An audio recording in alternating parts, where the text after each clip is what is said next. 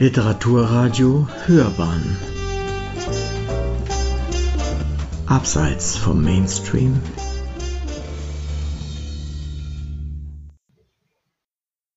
Hallo, ich bin Johann Palinkas und äh, ich lese heute aus meinem Polit-Thriller, der heißt Q und ist im September 2021 im Benevento Verlag erschienen. Und ich werde jetzt zwei Kapitel gleich vorlesen, die direkt aufeinander folgen, die relativ am Anfang des Buches stehen.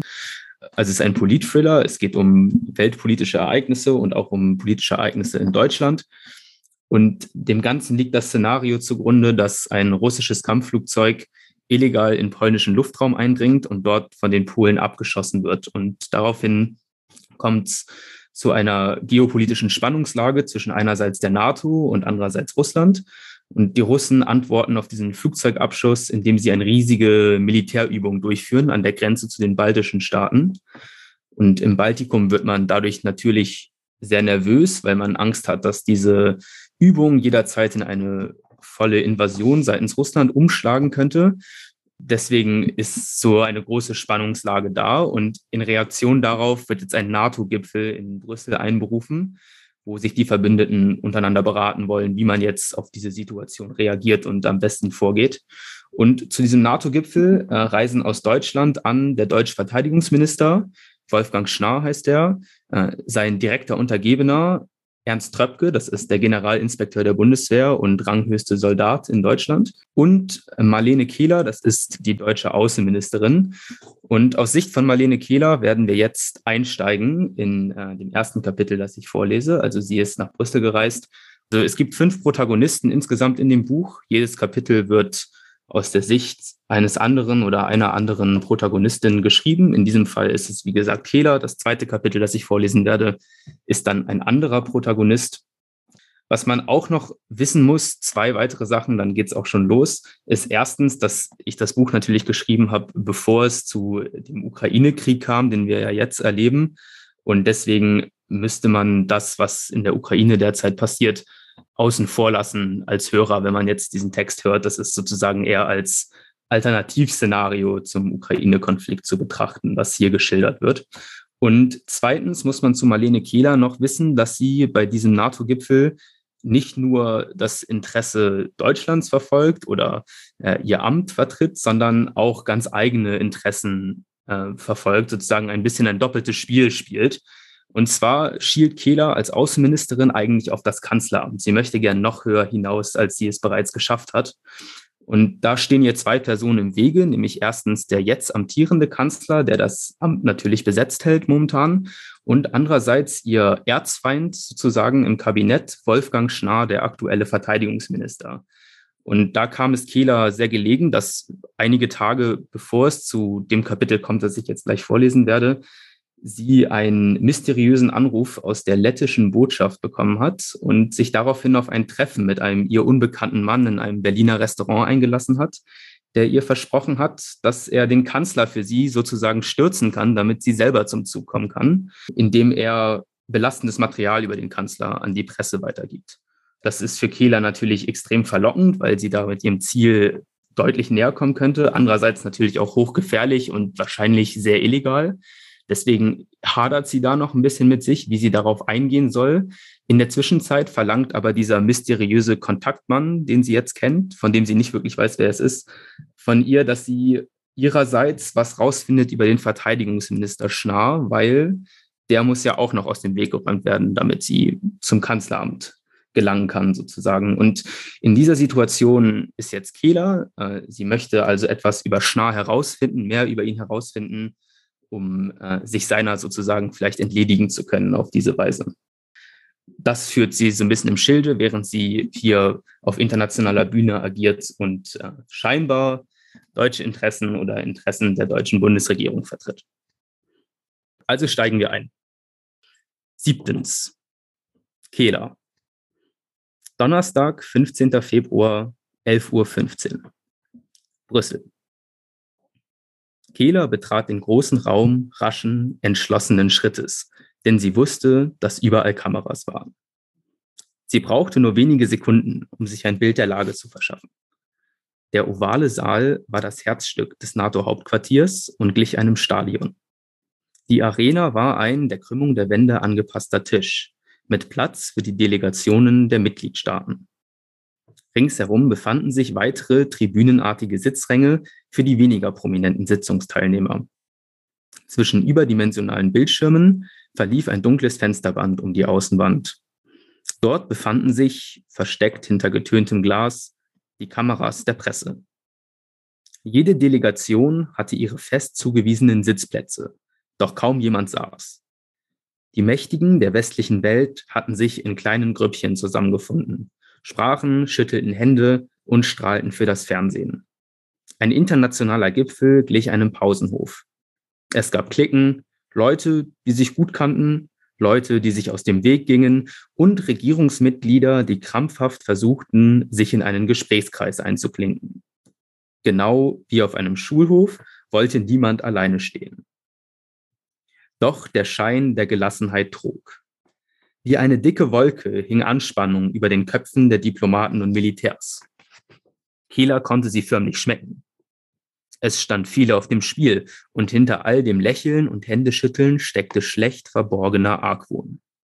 Ideale Bedingungen für einen erfolgreichen Arbeitstag, dachte Kehler. Überhaupt fühlte sie sich hier wie ein Fisch im Wasser. Vor ihr lag die perfekte Gelegenheit, den Bürostaub abzuschütteln und sich geradewegs ins geopolitische Getümmel zu werfen. Hier musste sie sich nicht mit Hinterbänklern und drögen Beamten herumschlagen. Hier traf sie die Entscheider, Menschen mit echtem Einfluss. Kehler konnte es kaum erwarten, gemeinsam mit ihnen die Zukunft des Kontinents auszuklüngeln. Unverzüglich begann sie, den Raum zu bearbeiten. Sie hangelte sich von Grüppchen zu Grüppchen, grüßte alte Bekannte, scherzte mit Diplomaten und kokettierte mit Generälen. Sie fand ihre eigene Situation auf diesem Gipfel amüsant. Fast jeder Staatsmann begegnete ihr mit größtem Entgegenkommen. Die meisten hatten erkannt, dass sie ein aufsteigender Stern am Berliner Regierungshimmel war und versuchten nun, sich mit ihr gutzustellen. Sie hatte ihrerseits vor der Abreise nach Brüssel alles getan, um sich als Alternative zu Kanzler Neubauer zu positionieren. Doch bestand ihr Auftrag darin, die Linie ihrer Regierung zu vertreten, und genau das hatte sie vor. Nicht aus Pflichtgefühl, sondern weil sie wusste, dass sie sich erst Neubauers entledigen musste, bevor sie selbst zum Zuge kommen konnte. Ironischerweise würde sie dies erreichen, indem sie die Anweisungen des Kanzlers exakt befolgte und keinerlei Sicherheitsgarantien oder Unterstützungsbekundungen für Osteuropa aussprach. In ihrer Empörung über die deutsche Unentschlossenheit würden sich die anderen NATO-Staaten um alles weitere kümmern. Nach etwa einer halben Stunde Smalltalk hatten sich alle Delegierten eingefunden und die Sitzung konnte beginnen. Während die Presse hinausgeschickt wurde, nahm Kehler zusammen mit General Tröpke, dem Verteidigungsminister Schnarr und dem ständigen Vertreter Deutschlands bei der NATO hinter dem kleinen blauen Schildchen mit der weißen Aufschrift Germany Platz. Sie ließ ihren Blick über die im Kreis sitzenden Verbündeten gleiten und fragte sich unwillkürlich, wer von ihnen es gewesen war, der ihr den mysteriösen Mann mit dem grünen Parker ins Da Francesco geschickt hatte. Nachdem der Generalsekretär den Gipfel offiziell eröffnet hatte, begannen zunächst die Polen, deren Aktivierung von Artikel 4 schließlich der Grund für diese Zusammenkunft war, ihre Position darzulegen. Andere Staaten folgten mit Unterstützungsbekundungen und verbalen Schissen gegen Russland. Als Deutschland an die Reihe kam, beugte sich Schnarr zum Mikrofon. Als Verteidigungsminister war die NATO hauptsächlich sein Metier. Kehlers Rolle war eher die einer Beisitzerin. Dennoch bereute sie es nicht, nach Brüssel gereist zu sein. Zum einen wollte sie Schnarr nur ungern aus den Augen lassen. Zum anderen war es eine gute Gelegenheit, wichtige Hände zu schütteln. Und natürlich kamen Auftritte auf der internationalen Bühne bei den Wählern zu Hause immer gut an.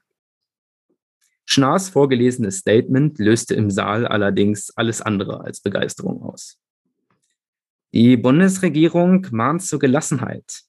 Wir können in Europa keine Politik gegen Russland machen. Und es wäre gefährlich, in dieser aufgeheizten Stimmung hart erarbeitetes Vertrauen zu verspielen. Keine Solidarnote, kein Wort von Beistand. Seinem Gesichtsausdruck nach zu urteilen, war die deutsche Rückgratlosigkeit Schnarr selbst peinlich. Kehler war froh, nicht diejenige zu sein, die diese Botschaft übermitteln musste. Nach der Eröffnungsrunde ging die Versammlung dazu über, konkrete Schritte zu besprechen. Das Augenmerk rückte nun schnell von den Polen ab. Sie mochten den Gipfel einberufen haben, aber die Lage hatte sich bereits an ihnen vorbei entwickelt. Stattdessen rückten die führenden Mitglieder, allen voran die Franzosen und die Länder des Baltikums, das russische Militärmanöver in Pskov in den Fokus. An dem Versuch, Wirtschaftssanktionen, die Einfrierung russischer Auslandskonten und die Kündigung von Rüstungsverträgen zu beschließen, beteiligte sich die deutsche Delegation gar nicht erst. Vor allem die baltischen Staaten fanden sehr deutliche Worte. Die Esten sprachen von der Vorbereitung eines Angriffskriegs durch Russland und Kehler konnte nicht umhin, ihre Sorge zu teilen.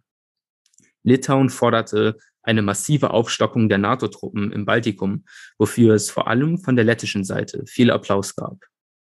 Als der lettische Verteidigungsminister anschließend das Wort ergriff, drückte Kieler den Knopf, über den sie den Dolmetscher hörte, tiefer in ihr Ohr. Wer auch immer sie am Samstagabend im Restaurant kontaktiert hatte, die Letten hatten dabei ihre Finger mit im Spiel gehabt und sie wollte unbedingt hören, was dieser Mann zu sagen hatte. Meine Damen und Herren, sehr geehrter Herr Generalsekretär, begann er. Mein Land steht bei dieser Konfrontation mit Russland an vorderster Front. Unsere Soldaten an der Ostgrenze können die russischen Panzer hören und bei Nacht das Licht der explodierenden russischen Granaten sehen. Dieses Manöver ist mehr als eine Provokation. Es ist die Vorstufe zum Krieg. Mit den Truppen, die in Pskov aufmarschieren, könnten die Russen binnen drei Tagen an der Ostsee stehen.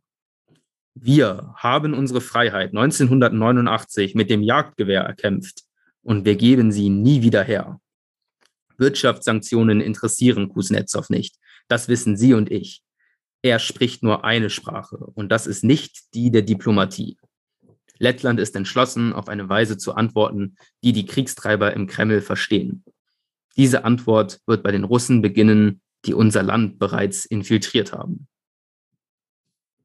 Neben Kehler wurde der Botschafter unruhig.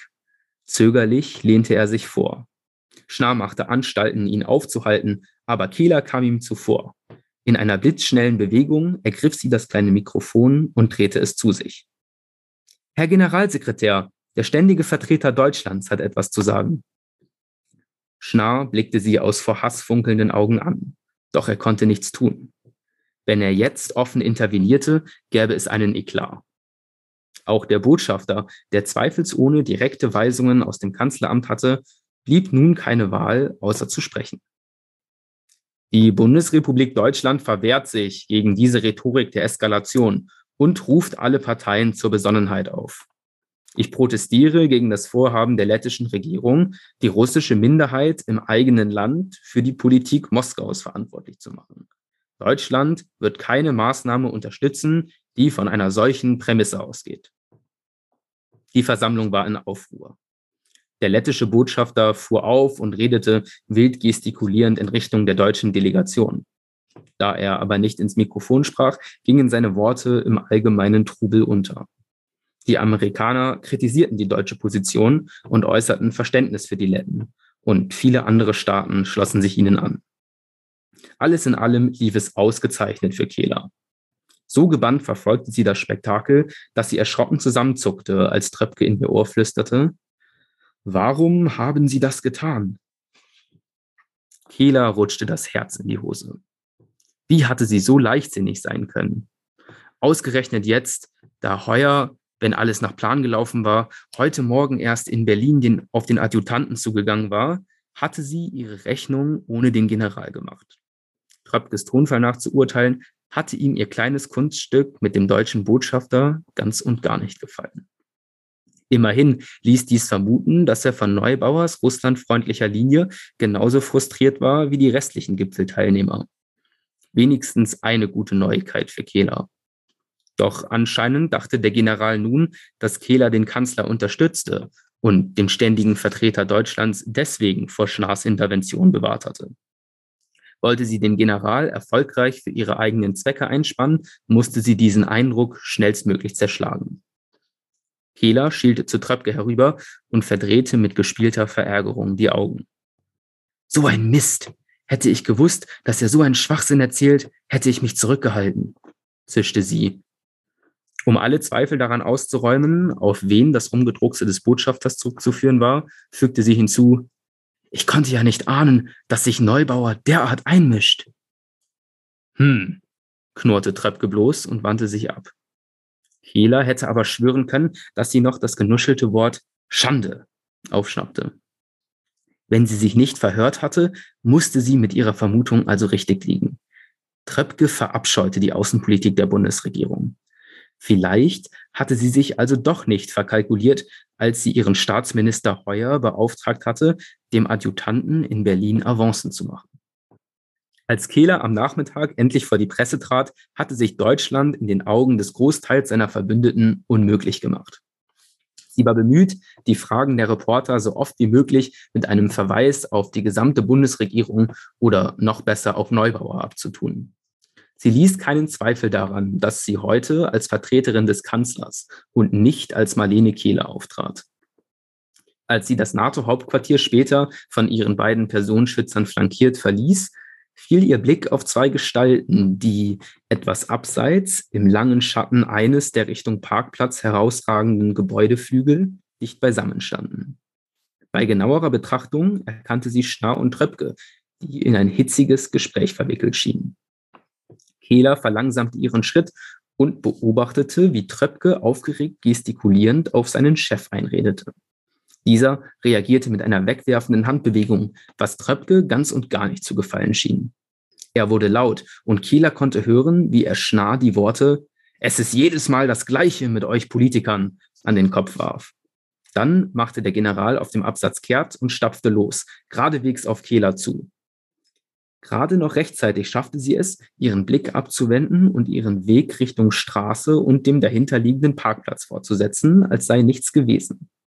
Dabei verlangsamte sie aber absichtlich ihren Schritt. Tröpke und Schnarr hatten sich gestritten.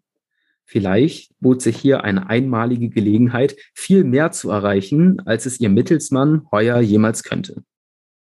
Als Kehler den Zebrastreifen erreichte, näherte sich glücklicherweise ein Auto, sodass sie gezwungen war, stehen zu bleiben. Tröpke holte sie ein. Einen Moment lang standen sie wortlos nebeneinander. Was für ein Desaster, sagte Kehler schließlich, fast wie im Selbstgespräch, doch laut genug, um sicher zu sein, dass Tröpke es hörte. Amen, pflichtete ihr Tröpke sogleich bei, und Kehler erlaubte sich einen Augenblick tief empfundener Erleichterung. Wollen Sie nicht bei mir mitfahren? fragte sie nun. Tröpke sah sie forschend an. Dann zuckte er mit den Achseln. Wenn Sie schon so fragen, mein Fahrer freut sich bestimmt, wenn er früher Feierabend machen kann. Gemeinsam überquerten sie Straße und flutbeleuchteten Parkplatz zu Kehlers Limousine. Einer ihrer Personenschützer öffnete die Wagentür, der andere beeilte sich, auf dem Beifahrersitz Platz zu nehmen. Ich brauche Sie dann heute Abend nicht mehr, sagte Kehler zu dem Türöffner, während sie sich neben Tröpke auf die Rückbank setzte. Die Tür wurde von außen geschlossen, der Motor gezündet und der schwarze Audi rollte vom Parkplatz. Kehler schwieg. Sie hatte Tröpke genug geködert. Jetzt war es an ihm zuzubeißen. Sie musste nicht lange warten. Kaum hatten sie das NATO-Hauptquartier hinter sich gelassen und Kurs auf die Innenstadt genommen, begann der General zu sprechen. Ich hätte nie gedacht, dass ich mich einmal für das deutsche Hoheitsabzeichen auf meiner Uniform würde schämen müssen. Aber heute war es soweit. Es war wirklich entsetzlich, pflichtete ihm Kehler eifrig bei. Ihre Entrüstung war nicht einmal vollständig gespielt. Ich habe es kaum ausgehalten, völlig machtlos dazusitzen, während unser Botschafter dieses Statement verliest. Aber was hätte ich tun sollen? Die Richtlinienkompetenz liegt bei Neubauer. Kröpke antwortete mit seinem gewöhnlichen Hm.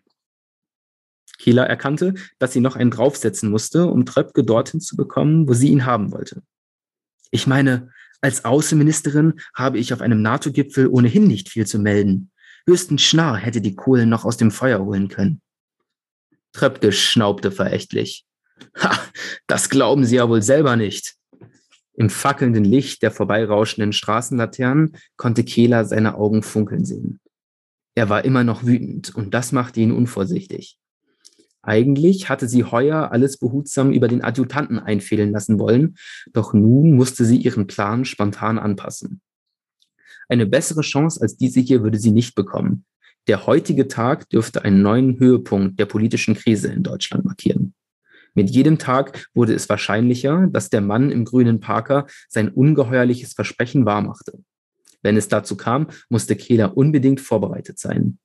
Hier mit ihr im Auto saß nun Schnaas direkter Untergebener, der ranghöchste Soldat des Landes. Wenn ihr jemand helfen konnte, den Verteidigungsminister aus dem Weg zu räumen, dann er.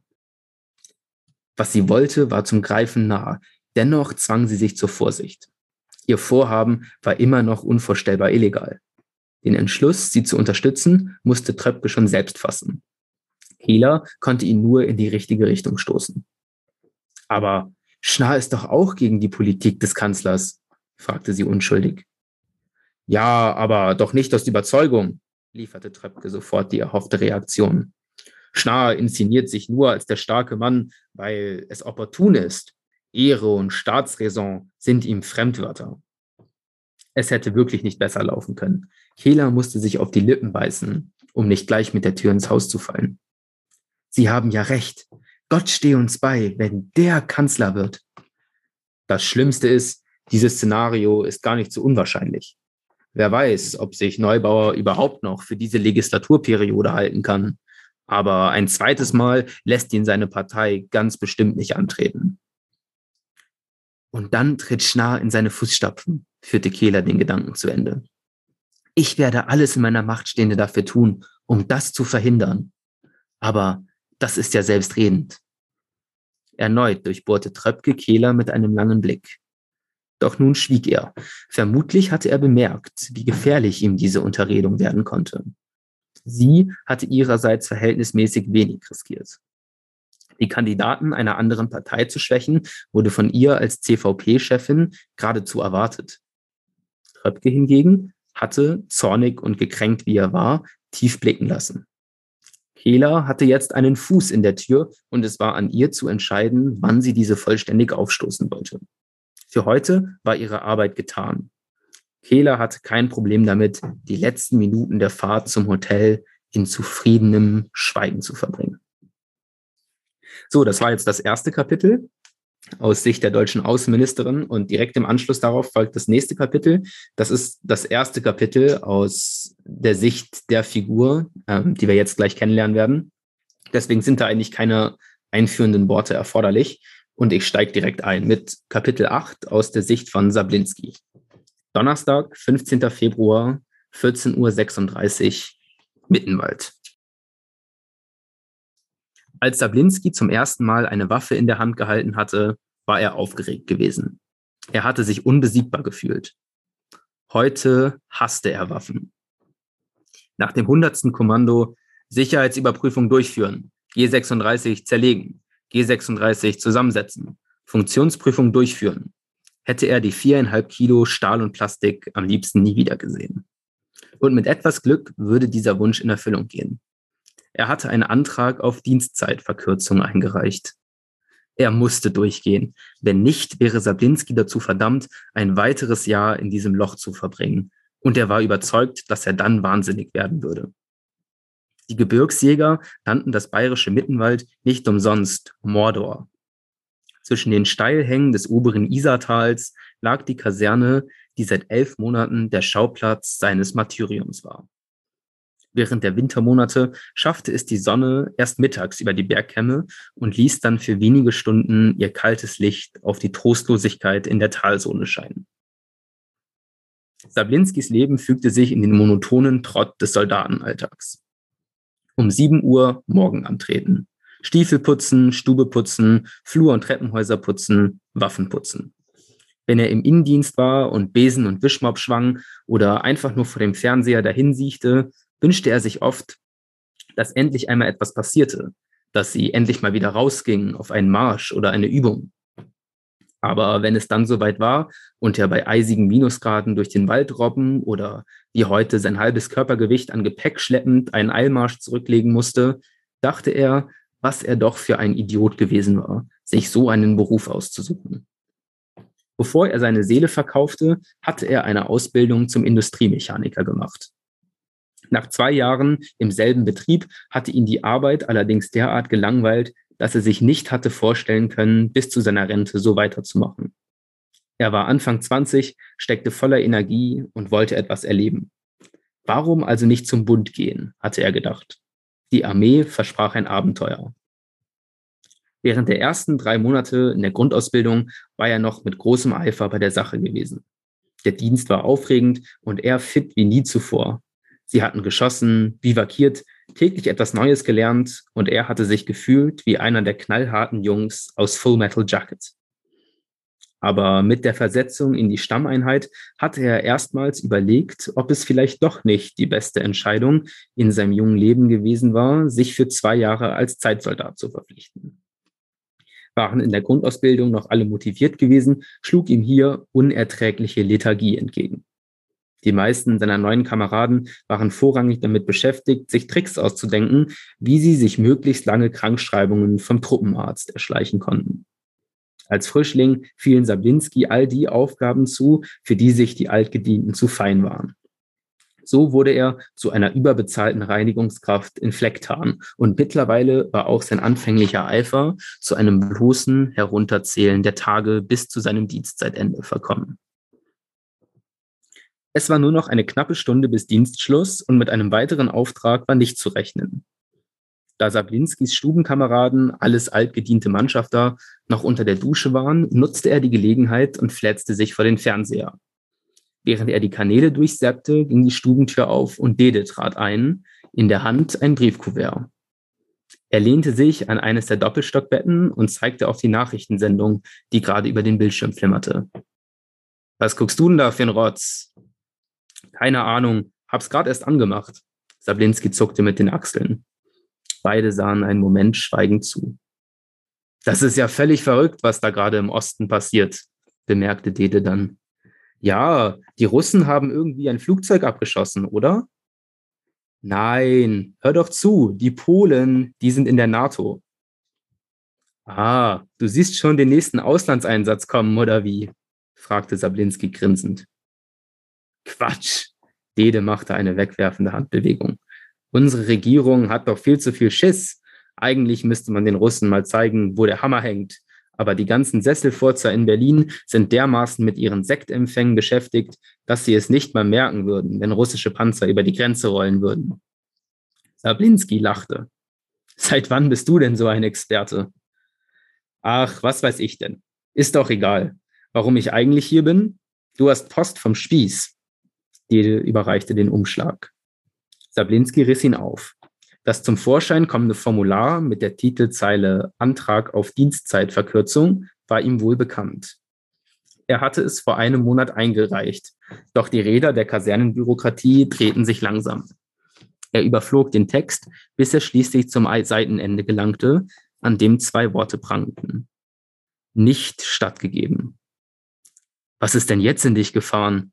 Fragte Dede und sah seinen Kameraden aufrichtig besorgt an. Wortlos überreichte Sabinski das Papier. Die haben sie doch nicht mehr alle, schimpfte Dede, als er zu Ende gelesen hatte.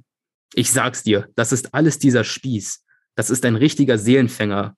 Erst quatschen sie dich im Karrierecenter so voll, bis du mindestens für zwei Jahre unterschreibst und nachher kommst du aus der Nummer nicht mehr raus. Sablinski nickte stumm. Ach, jetzt zieh mal nicht so eine Fluppe. Siehst doch so, jetzt haben wir noch ein ganzes weiteres Jahr zusammen. Ede musterte ihn aufmerksam. Sablinski kannte diesen Blick genau. Sein Freund versuchte gerade abzuschätzen, ob er sich trotz der schlechten Neuigkeiten eine freche Bemerkung erlauben konnte. Wie immer fiel die Abwägung letztendlich positiv aus. Das hätte dir auch so passen können, dich einfach so aus dem Staub zu machen und mich hier alleine am Arsch der Welt sitzen zu lassen. Trotz allem musste Sablinski grinsen. Na also, du kannst doch schon wieder lachen. Und es ist fast Dienstschluss. Komm, wir gehen ins Mannschaftsheim. Zur Feier des Tages geht das erste Helle sogar auf mich. Sablinski fügte sich. Widerstand war ohnehin zwecklos. Herzlich willkommen zu einer neuen Podcast-Folge von Hörbahn on Stage. Ich bin Uwe Kulnig und mein Gast bei Literaturradio Hörbahn ist Johann Palinkas. In der heutigen Sendung geht es um sein Buch Q. Ich möchte mit ihm über seinen Politthriller, den Inhalt, die Hintergründe und seine Intentionen, das Buch zu schreiben, sprechen. Wie schreibt er? Wie recherchiert er? Wie nah zur gegenwärtigen politischen Landschaft steht sein Buch? Wie sieht er sein Buch vor allen Dingen auch? Mich interessiert auch der Mensch, Johann Palinkas. Ich bin gespannt, was wir erfahren werden. Herzlich willkommen also bei der 83. Sendung Hörbahn on Stage. Ich freue mich wirklich, dass Sie bei uns in der Sendung sind. Herzlich willkommen. Ja, vielen Dank. Ich freue mich auch total. Das wird eine gute Sache. Ja, also ich bin auch sehr zuversichtlich. Ist auch was, Sie haben ja was Interessantes dahingelegt. Ja, also es ist ja nichts, was, was man zu Dutzenden sozusagen in der Buchlandschaft findet. Also insofern ist das schon was, was Schönes, was mich sehr interessiert hat. Wie schätzen Sie die 100 Milliarden Sondervermögen für die Bundeswehr bzw. die Verteidigung ein? Ah, es geht direkt ans Eingemachte. Ähm, ja, das ist eine, natürlich eine gute Frage. Also so ich glaube, das ist gerade in der gegenwärtigen Situation sehr gut. Also ich befürworte das auf jeden Fall. Aber ich glaube, es ist auch ein bisschen kurz gegriffen zu sagen, wir pumpen jetzt massiv viel Geld in diesen Laden und dann kommen alle Probleme, die das deutsche Militär hat, wieder in Ordnung. Ich glaube, viel wichtiger sogar noch als viel Geld da zu geben, ist erstmal irgendwie organisatorisch und das wird ja auch immer gesagt, das Beschaffungswesen reformieren und die Bürokratie. Und das kam ja auch gerade sogar in der Stelle, die ich vorgelesen habe, dass, also zumindest als ich da war, habe ich auch die Erfahrung gemacht, dass, äh, also es ist auch nicht alles schlecht natürlich, aber so der Bürokratieapparat, wie das halt ist bei einer riesigen, letztendlich auch Behörde mit einer massiven Untergliederung und unglaublich vielen Beschäftigten und Soldaten und so weiter, ist das halt ein bisschen ein organisatorischer Sumpf. Und das ist, glaube ich, ein großes Problem. Und das andere ganz große Problem, glaube ich, ist so ein gesellschaftliches, so das Beziehung von, die Beziehung von Bundeswehr zur deutschen Gesellschaft ist in Teilen, glaube ich, ziemlich gestört, teilweise beiderseitig vielleicht. Und das kommt vielleicht jetzt teilweise wieder in Ordnung, hoffentlich, aber so, ich glaube, das ist vor allem ein Mentalitätsproblem vielleicht und kein Geldproblem, vorrangig, würde ich sagen. Aber so natürlich sind Investitionen jetzt auch, würde ich sagen, da sehr angebracht. Also an Geld mangelt es zum, oder vielleicht nicht unbedingt an Geld, aber an effizienter Verwendung von Geld, sodass was ankommt bei den Leuten, die da als Soldaten sind zum Beispiel. Daran mhm. fehlt es auf jeden Fall, würde ich sagen. Mhm, verstehe, was Sie meinen. Äh, und was denken Sie, wie wäre es denn mit der Bundeswehr weitergegangen? Sie haben ja zumindest gewisse Erfahrungen mit der Bundeswehr. Wie wäre es weitergegangen, würden wir diesen Ukraine-Krieg nicht haben? Ja, ich glaube, also die, was zumindest was so Militärausgaben angeht, zum Beispiel im Bundeshaushalt, war ja sowieso der Trend in den letzten Jahren schon immer, dass es hochgeht. Aber ich glaube, was für die Bundeswehr zumindest, also in aller Schrecklichkeit, die diese Situation, die wir jetzt in der Ukraine haben, natürlich mit sich bringt. Aber für die Bundeswehr hat es, glaube ich, den Effekt gehabt, dass es vielen Leuten mal vor Augen geführt hat, wozu wir die ganze Sache eigentlich brauchen und dass es nicht unbedingt äh, Geld ist, das immer zum Fenster rausgeschmissen ist, sondern dass es so ein bisschen eine Lebensversicherung eigentlich, eine staatliche Lebensversicherung irgendwie ist und dass wir das brauchen, den Laden. Und ich glaube, das ist so ein Bewusstsein, das jetzt entstanden ist, hoffentlich, dass ähm, das einiges verbessert, was so an Problemen, auch was ich gerade gesagt habe, so Mentalitätsproblemen und irgendwie Beziehungen zwischen Bundeswehr und Gesellschaft. Aber äh, wenn es jetzt nicht zum Ukraine-Krieg gekommen wäre, glaube ich, wäre das so halt nicht eingetreten mit dieser, mit diesem Umdenken. Und äh, ich glaube, dann wäre doch stärker als jetzt diese Entfremdung da gewesen zwischen, zwischen Bevölkerung oder Teilen der Bevölkerung und der Bundeswehr. Und äh, das, das ist also ein positiver Aspekt vielleicht, den man der ganzen Sache abgewinnen kann in aller mhm. Schrecklichkeit. Ja, das ist immer eine Frage des Standpunkts natürlich. Es ist ja so, dass Sie selbst ja auch, da haben Sie wahrscheinlich etwas mit einem Ihrer Protagonisten gemeinsam, freiwillig zur Bundeswehr gegangen sind seinerzeit. Da habe ich dann die Frage, jetzt gar nicht so sehr Ihre Motive, warum Sie das getan haben, sondern eher, warum nun gerade zu den Gebirgsjägern? Oder sind ah, ja. Sie da hingeschoben worden? Oder? Nee, nee, das habe ich mir ausgesucht oder beziehungsweise also ausgesucht kann man ja nur in Maßen, aber ich habe mir das gewünscht damals, als ich mich beworben habe sozusagen war gar nicht so naheliegend für mich wahrscheinlich, weil ich auf Usedom aufgewachsen bin. Das ist ganz im Nordosten, also viel weiter weg von Mittenwald, wo ich dann letztendlich da war geht es eigentlich geografisch gar nicht in Deutschland. Ja, glaube ich. Und äh, das war ein bisschen, äh, da so kam es dann auch letztendlich zum Buch. Das ist auch noch eine interessante Geschichte, da können wir vielleicht gleich noch drüber ja, reden. Gerne. Aber ähm, auf jeden Fall, so ich mag halt total gern, das ist vielleicht auch immer so, dass man genau das Gegenteil von dem haben will, was man immer hat. Ja. Also die Leute vom Meer fahren ja auch in die Berge zum Urlaub und die Leute aus den Bergen fahren ans Meer und so. Und genau. man sich fragen, wie sinnvoll das ist. Aber so ging es mir auf jeden Fall auch gerade als so frisch gebackener Abiturient sozusagen, äh, hatte ich halt Lust, irgendwie ein bisschen rauszukommen sozusagen. Auf Kontrastprogramm sozusagen. Genau. Und äh, dann machen die Leute da in, bei den Gebirgsjägern halt auch Sachen, die ich halt, die mir Spaß machen. So, also die machen Skifahren, militärisches Skifahren, Skitouren im Winter, Klettern. Und genau, also es ist so ein bisschen so klassisch, so klassisch Armee, wie man sich es vorstellt, sozusagen, nur mit Bergen. Und das hat mich irgendwie am meisten angesprochen von, von dem, was es da so alles gab. Und alles auf genau. Usedom ein bisschen schwierig.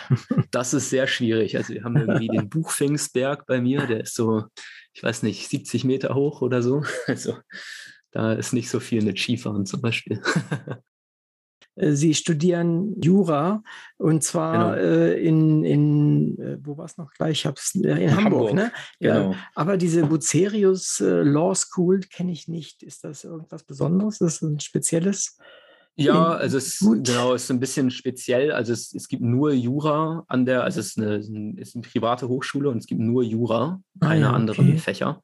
Und ist relativ klein. Also es gibt insgesamt, glaube ich, 600 aktive Studenten ungefähr und ähm, halt ein intensiviertes Jurastudium, könnte man vielleicht sagen. Also es, man macht halt alles ein bisschen schneller und komprimierter. Und äh, genau, also das ist so die Idee, die dahinter steht. Und äh, ja, genau, da bin ich jetzt seit vier Jahren mittlerweile und arbeite gerade auf mein Examen, auf mein Staatsexamen vor, mein erstes. Kommen wir vielleicht zum Buch. Es ist eine wirklich sehr verrückte Teilaktualität, die Sie da erwischt haben mit Ihrem Buch. Äh, um die russischen Provokationen einerseits äh, gegen das Baltikum und dann die, die Bedrohung letztendlich der entsprechenden Staaten. Und selbst dieser Krieg hat ja auch in gewisser Weise etwas mit Ihrem, ja, mit dem Rahmensujet zu tun, was Sie dort äh, verwendet haben. Wie, wie, wie, empfinden Sie das? Wie kommt Ihnen das vor? Ist, fühlen Sie sich da ungemütlich oder sagen Sie, ja, ja, das passt gut? Ja, also ähm, ja, ungemütlich fühlt man sich, glaube ich, sowieso in, der gegenwärtigen Lage seit Februar. Also das, äh, da ändert das Buch nicht so viel dran, würde ich sagen. Aber auf jeden Fall, also ich hätte, ich habe das, als ich das geschrieben habe, kam, also kam mir das, ich meine, am Ende, so das Ende vom Buch entwickelt sich natürlich dann schon nochmal sehr anders, als wir es jetzt erleben. Aber so das Ausgangsszenario, da gibt es natürlich schon Parallelen. Und das äh, kam mir, also schon der Anfang kam mir also nicht unmöglich vor, aber doch so recht unwahrscheinlich, so sagen wir mal. Also spannend, so ein spannendes Gedankenexperiment, dachte ich, als ich das geschrieben habe. Aber jetzt nichts, was ich dachte, was jetzt demnächst passiert, so in meinem, in meinem Leben. So.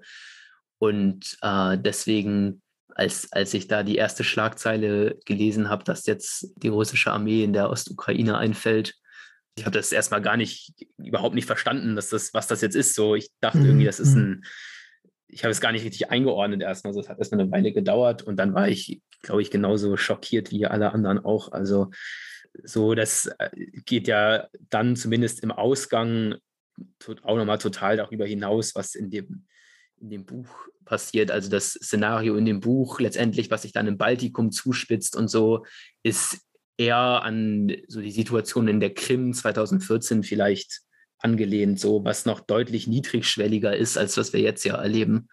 Also genau, von daher. Also es ist eher eine fast zufällige Koinzidenz wahrscheinlich. Ja, das kann man vielleicht so sagen. Also ich habe so, ich habe, so bin ich halt auch rangegangen an das Buch. So, ich habe natürlich geguckt, dass es irgendwie ein bisschen, also möglichst Hand und Fuß hat und habe halt viele Sachen, die tatsächlich so passiert sind. Also zum Beispiel Kampfjetabschuss über der Ostsee, so den gab es jetzt nicht. Aber wenn man sich erinnert, ich glaube 2015 oder 2016 hat die äh, türkische Luftverteidigung ein russisches Flugzeug über der Türkei abgeschossen. Das gab auch ein, waren sehr angespannte zwei Wochen danach oder so.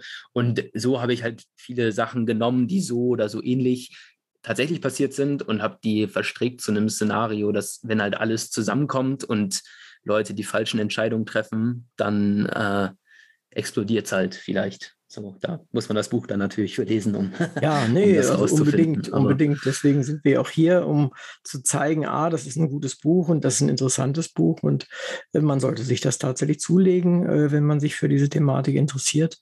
Aber man sollte nicht denken, dass da irgendwie äh, der Ukraine-Krieg in irgendeiner Weise gelöst oder wie auch immer zu also sehr tief besprochen wird. ist das sicherlich das ist, weit entfernt. Das hat damit nichts zu tun. Aber ich ja. denke, Sie werden öfter mal darauf angesprochen, dass es ja die Leute dann das doch für sehr wahrnehmen, was sie dort schildern. Was, was ja auch verständlich ist, weil äh, das, was so ich es verstanden habe und was ich gelesen habe, äh, ist tatsächlich immer unter dem Aspekt des nicht Unwahrscheinlichen angelegt. Zumindest soweit wir so von unseren einzelnen Positionen erkennen können, wie dies, wie der Hase wirklich läuft in den verschiedenen ja. Gremien, Ministerien und, und, und. Und das haben Sie ganz gut hm, geschildert. Woher haben Sie Ihre Kenntnisse, die Sie dann immer ins Buch gebracht haben? Ja, also es ist natürlich, ich habe jetzt nie in einem Ministerium oder so gearbeitet, mhm. genau wie mhm. Sie sagen. Deswegen, ich habe das geschrieben mit, äh, also natürlich noch viel überarbeitet danach. Heute bin ich 24. Als ich das geschrieben habe, war ich neun, äh, 20, genau, also vor vier Jahren ungefähr. Umso erstaunlicher. Also, oder ja. 19 sogar. Genau, mit 19. Also so, da hatte ich noch nicht so wahnsinnig viel Lebenserfahrung. Äh, heute immer noch nicht wahrscheinlich, aber genau, also so Fantasie hat man ja trotzdem. Also habe ich mir äh, vieles, ja, ist natürlich, ist natürlich Fiktion so. Also ich habe mir vieles ausgedacht, aber natürlich auch wahnsinnig viel recherchiert. Also man kann ja schon, also erstmal, wenn man die Presse verfolgt oder so, dann kriegt man ja schon auch immer ab und zu dringt ja was nach außen, wenn dann es mal wieder einen Skandal gibt oder so oder irgendwie ein, ein Whistleblower oder so, dann kriegt mhm. man ja mhm. doch manchmal mit, wie es so hinter den Kulissen aussehen könnte. Und ob das jetzt wirklich so, also in dem Buch ist es sicherlich zugespitzt, würde ich sagen. Ich denke jetzt nicht, dass es wirklich ganz so, äh, ganz so schlimm ist vielleicht, wie ich das da schildere. Aber das macht es natürlich spannend, finde ich. Und ich finde es einfach interessant, sich damit auseinanderzusetzen und auch so Gedankenexperimente anzustellen. Und es ist, denke ich, in Teilen zumindest im Rahmen des Möglichen, genau wie Sie sagen. Und man in der Politik jetzt nicht unbedingt äh, mit reinem Altruismus immer besonders weit kommt. Das, glaube ich, ist jetzt auch vielleicht fast eine Binsenweisheit. Also, genau. Sie haben Menschen kennengelernt. Sie haben auch, um mal wieder auf das Persönliche zu kommen, Ihr Abitur dann letztendlich in, in einem Internat gemacht. Und das ist was anderes, als wenn man noch in der Schule ist und nach Hause geht danach, oder?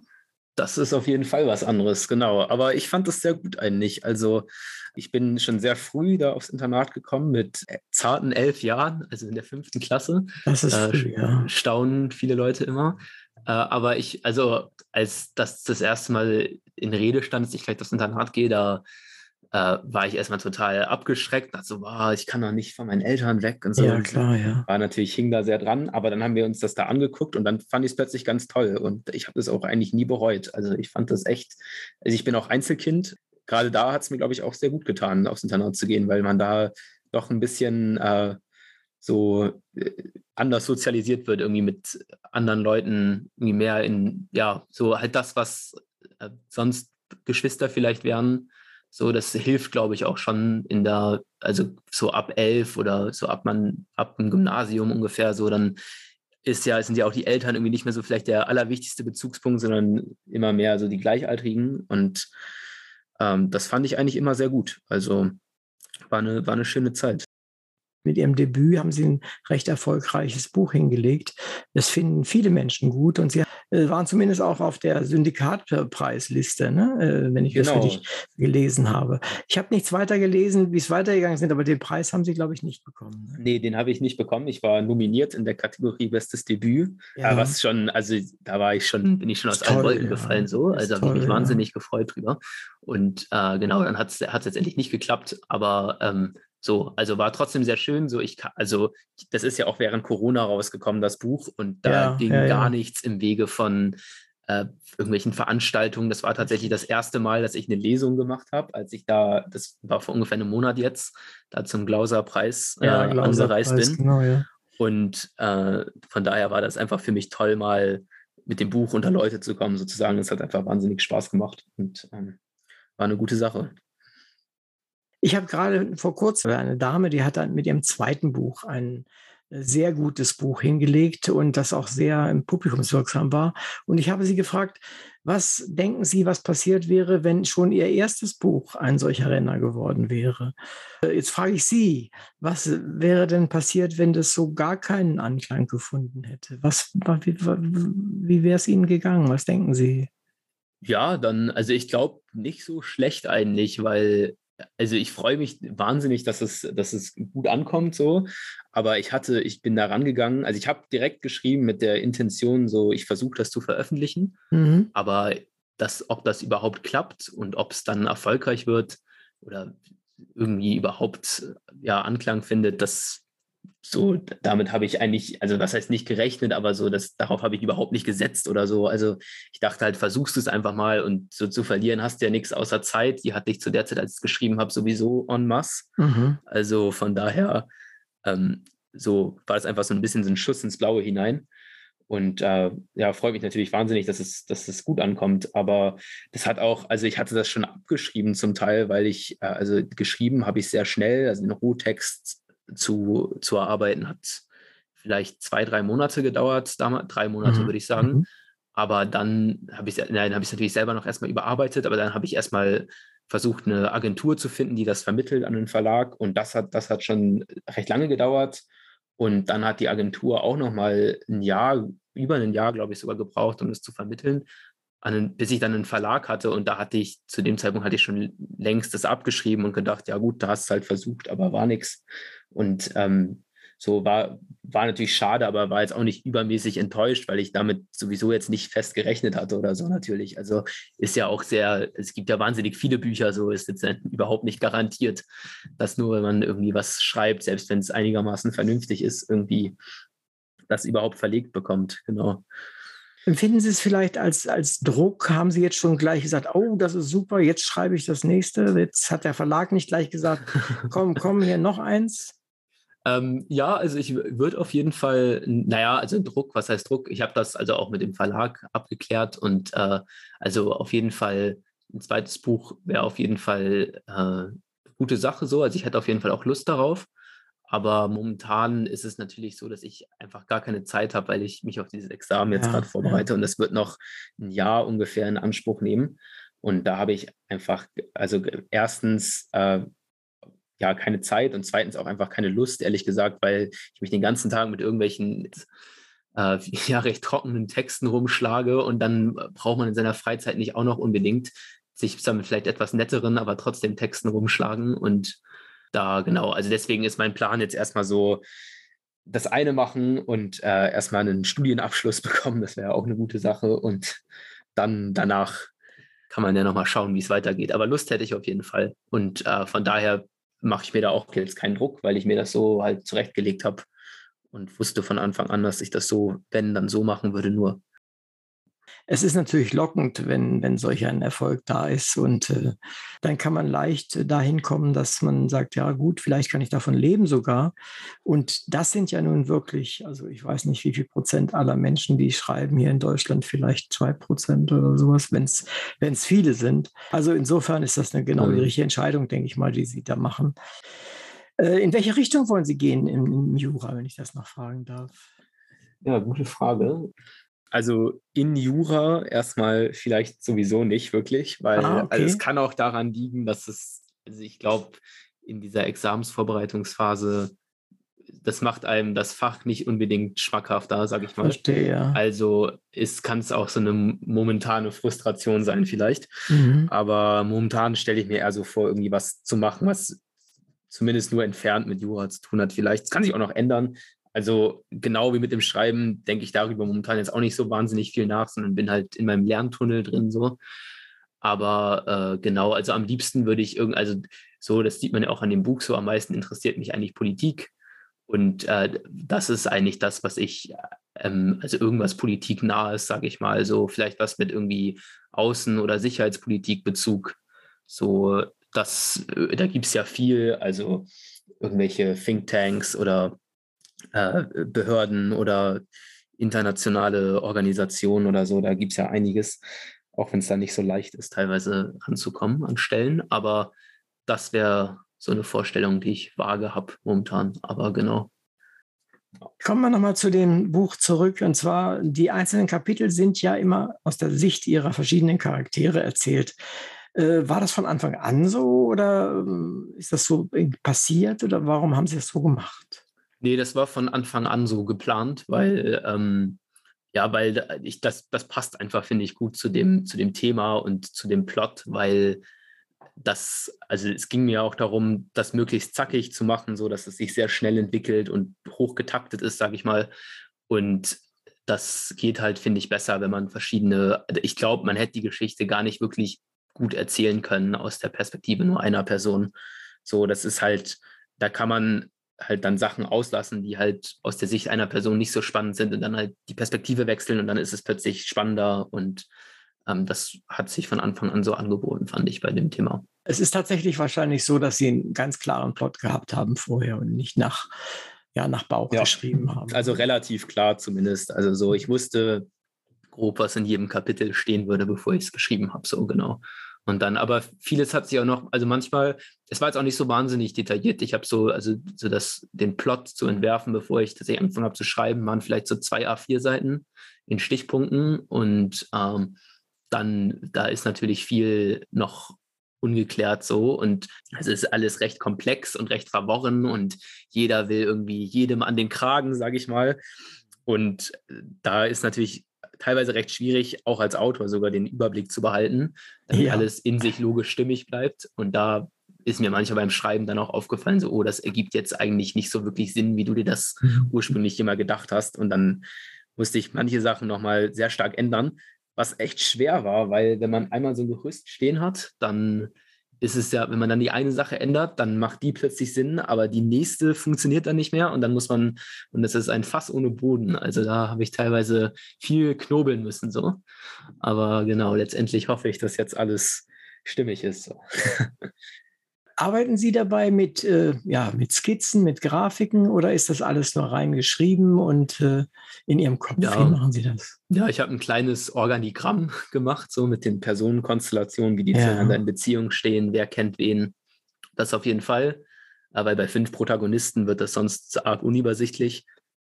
Aber sonst, äh, nee, sonst habe ich nur Text, also Stichpunkte, äh, genau, einfach nur den, so den, die Quintessenz von jedem, einfach nur was, wie genau soll jedes Kapitel die Handlung vorantreiben, sozusagen. Mhm. So was ist, also eigentlich hat jedes Kapitel hat ein, manchmal zwei wichtige Ereignisse, die darin passieren.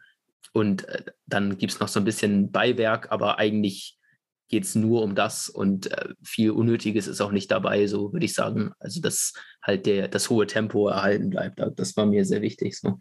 Bei einem Thriller, und Ihr Buch gilt ja als Polit-Thriller, äh, ist es nicht so einfach, dass es auch diesen Ausdruck verdient, nämlich es braucht eine Art Sog, der in die Story hineinzieht. Haben Sie beim Schreiben überhaupt daran gedacht? Hatten Sie da schon die Idee Thriller im Kopf oder ist es ein späteres Konstrukt, vielleicht auch mit dem Verlag entstanden? Oder wie ja, ist dazu also, gekommen? Na, ich habe das schon, also ich kannte ja vorher, ich kannte vorher niemanden wirklich in meinem Bekannten, ja, in meinem engeren Bekanntenkreis so, der schon mal was geschrieben hat und veröffentlicht hat und deswegen war ich gar nicht so oder da arbeitet in der Branche und deswegen war ich, wusste ich gar nicht, wie das so läuft mit äh, Genre-Kategorien und so, also so grob natürlich, aber nur aus der Sicht eines Konsumenten sozusagen oder Verbrauchers und ja, nicht, nicht als, äh, als Schreiber, so, Schreiber sozusagen oder Verleger oder so. Und da, aber ich kannte halt diese Genre Polit-Thriller und das ist was, was mich ja, äh, also was ich selber spannend finde so und natürlich ist es leichter, was zu schreiben, was man selber interessant findet. Und deswegen hatte ich das so von Anfang an als Genre im Blick solche Bücher sind gut. Da bleibt man dran und fragt sich eigentlich, warum muss ich jetzt weiterlesen? Ja, Aber ja. ich muss irgendwie weiterlesen und das, genau. äh, das hat was mit Thriller zu tun natürlich. Aber das haben sie geschafft. Äh, ich habe auch einige ihrer, ihrer Rezensionen gelesen und ganz viele schrieben das, dass sie auch äh, reingezogen worden sind in, in die Handlung. Und mehr, mehr kann man als Schriftsteller an der Stelle erstmal nicht erwarten oder nicht, nicht erhoffen. Wenn das klappt, haben sie da an der Stelle schon viel richtig gemacht. Also das ist einfach so. Ja, da habe ich mich natürlich auch sehr drüber gefreut. So. Also es ist, äh, weiß man ja auch nicht, wie das, ob das, also vor allem, es wurde mir auch gesagt, dass ich versucht habe, zum Beispiel eine Agentur zu finden oder einen Verlag, dass das halt so ein Nischengenre ist und das mhm. also nicht so, äh, ja, also schwer zu verkaufen ist, so sage ich mal. Und das freut mich natürlich total, dass da Leute, also es ist genau das, also genau das, dass halt äh, Leute schreiben, sie konnten es nicht mehr aus der Hand legen oder so. Das ist natürlich toll, wenn man sowas hört. Ja nehmen Sie es mit. Also es werden auch andere Zeiten kommen, denke ich mal. Und da braucht man das. Also äh, ich möchte nochmal auf Sie persönlich zurückkommen. Und äh, wenn Sie davon nichts hören wollen, dann sagen Sie es einfach gleich. Ähm, ähm, Sie bekamen von der Tochter Heinz Erhards anlässlich eines, einer Fernsehsendung, an der Sie beteiligt waren, etwas geschenkt. Haben Sie das noch und mögen Sie uns kurz erzählen, was es damit auf sich hat? Ja, genau. Also ich habe das noch in meinem Schrank stehen zu Hause äh, in meinem Bücherschrank an prominenter Stelle oder ja. im Regal. ja. Schön. Ähm, und genau, also dazu kam es, dass äh, ich äh, in so einer Fernsehsendung mitgemacht habe, mal als ich 14 war, also ist auch schon Ewigkeiten her jetzt, aber äh, da, es war so eine Wettsendung, Deutschland Superhören hieß das. Und da äh, sind irgendwie, glaube ich, sechs Leute angetreten und jeder hatte so eine Wette, eine Spielwette, so ich schaffe es, und dann halt irgendwas, womit man zeigen kann, dass man jetzt Deutschland Superhirn äh, werden kann. Und äh, mein Ding war da 100 Gedichte von Heinz Erhardt zu rezitieren. Äh, oder nicht zu rezitieren, aber auswendig zu können und dann auf Nennung einer Zeile hin das ganze Gedicht abspulen zu können. Äh, genau, und da habe ich das, äh, das gemacht. Zwar nicht gewonnen, aber war trotzdem eine interessante Erfahrung hat auch äh, was gebracht für das Buch, weil da ja auch teilweise es um Medien geht und das auch ein kleiner, aber doch interessanter Einblick war, so wie sowas läuft, eine Fernsehsendung. Und äh, genau, und da war dann, äh, habe ich dann dieses äh, Buch geschenkt bekommen von der, äh, jetzt muss ich aufpassen, von der Tochter oder Enkelin. Ich denke von der Enkelin von Heinz Erhardt. Genau. Ja, naja, naja, aber, aber es ist doch schön, dass Sie auch so einen Baustein in Ihrer Vergangenheit haben und den ja. nimmt Ihnen auch keiner mehr weg. Das ist doch ganz schön. Aber das Buch, das Buch möchte ich nochmal ansprechen. Und zwar, es ist toll gemacht. Also da hat Ihr Verlag tatsächlich, haben die Benevento-Leute das, wenn es von Ihnen ist, denke ich mal. Ja, ja, das ist auf jeden Fall. Ja. Toll gemacht, ja. Also das ist. Ja, alle äh, Register gezogen. Ja, aber wirklich, ja. Also erstens toll, heißt es, ist, ist, ist Hardcover tatsächlich ein Hardcover. Ja, es ist nicht irgendwie so ein, so ein, so ein halbweiches Ding. Und dann ist es tatsächlich so, dass es also ja fast schwarz gehalten ist und dann dies, der, der Titel Cool prangt vorne drauf, äh, so hoch wie das Buch ist, und zwar dann von oben, von unten nach oben geschrieben und nicht äh, quer. Und die Quadrilla guckt uns an, sozusagen, äh, so dass jeder weiß, wo es spielt. Und auf der Rückseite steht auch nochmal Q und das Ganze auch entgegen der normalen Gewohnheitsleserichtung, äh, nämlich nicht von links nach rechts oder von rechts nach links, sondern es steht von oben nach unten. Also es fällt alles auf an dem Buch. Ach, und den blauen Buchschnitt, also Papierschnitt habe ich noch gar nicht erwähnt, mit dem Q auch nochmal drauf. Also da sind wirklich, Sie haben es gesagt, alle Register gezogen. An dem Ding kann man in der Buchhandlung nicht vorbeigehen. Ja, ich war auch sehr, sehr, sehr glücklich damit. Also es ist ja immer ein spannender Moment als Autor. Ja, ja. Wenn man dann, da gibt es ja auch oft irgendwie Querelen mit dem Verlag, wenn man da nicht zufrieden ist, was einem vorgelegt wird. Aber da war ich echt direkt Feuer und Flamme sozusagen. Das haben sie echt sehr, sehr gut gemacht. Das glaube ich. Es wirkt gewichtig, finde ich. Und äh, durch das Brandenburger Tor, das ja nur stilisiert zu erkennen ist und dieser ganzen Art, äh, es, es, zu präsentieren, wirkt es auch ein bisschen geheimnisvoll. Das finde ich eigentlich sehr gelungen.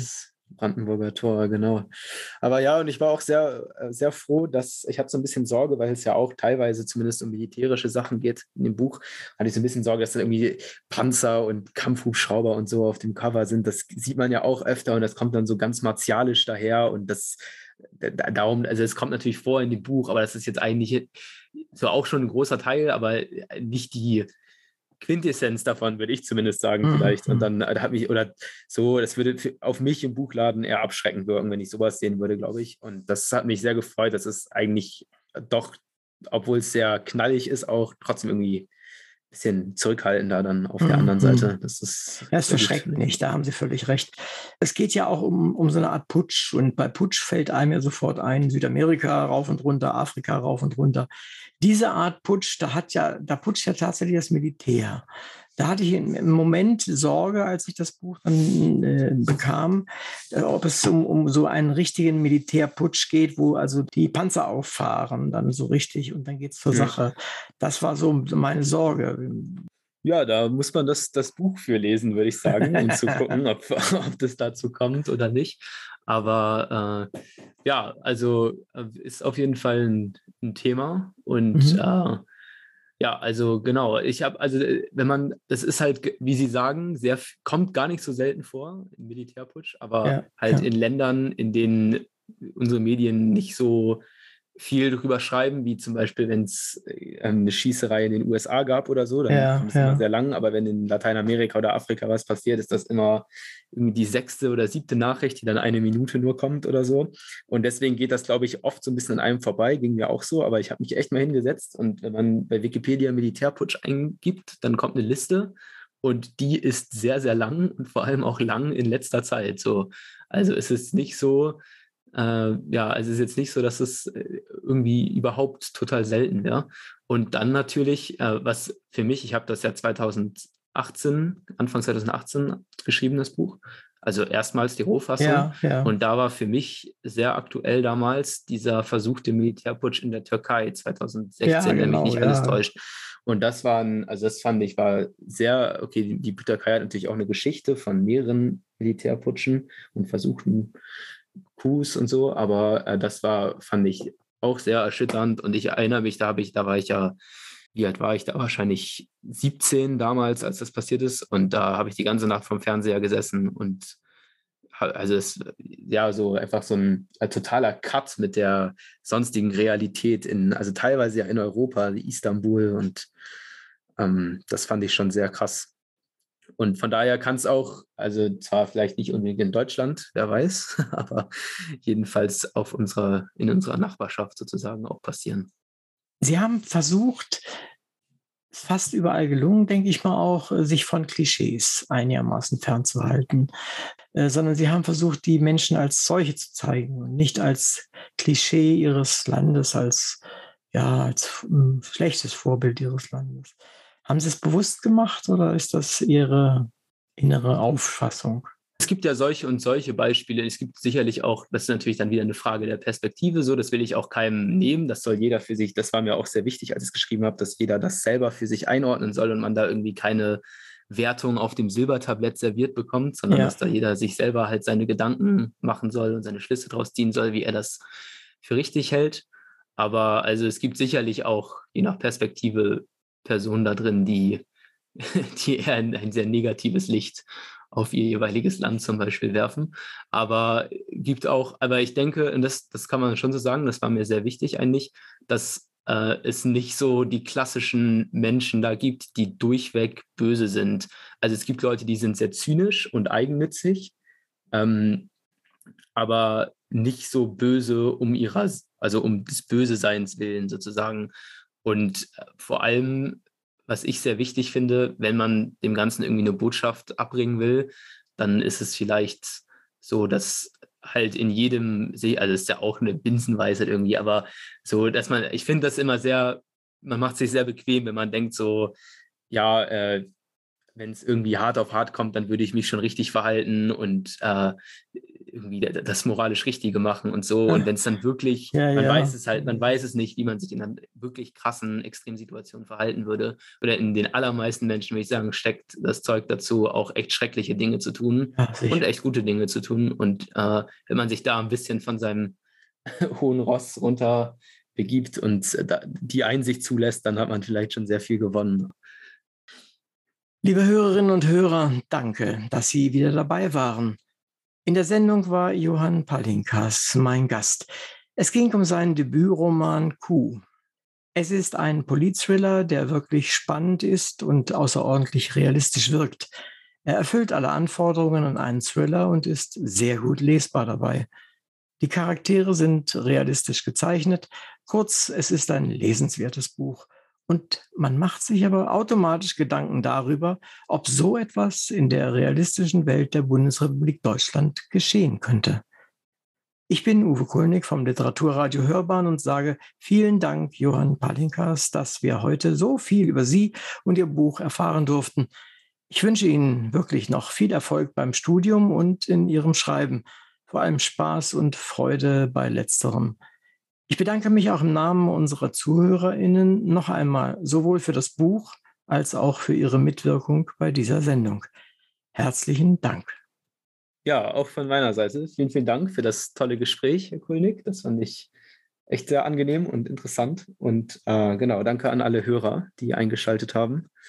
Und äh, ich hoffe, das hat gefallen, was zu hören war. Danke, da bin ich sicher.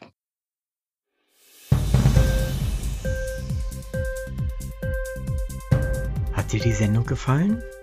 Literatur pur, ja, das sind wir. Natürlich auch als Podcast. Hier kannst du unsere Podcasts hören. Anchor, Spotify, Apple Podcast, iTunes, Google Podcasts, radio.de und viele andere mehr.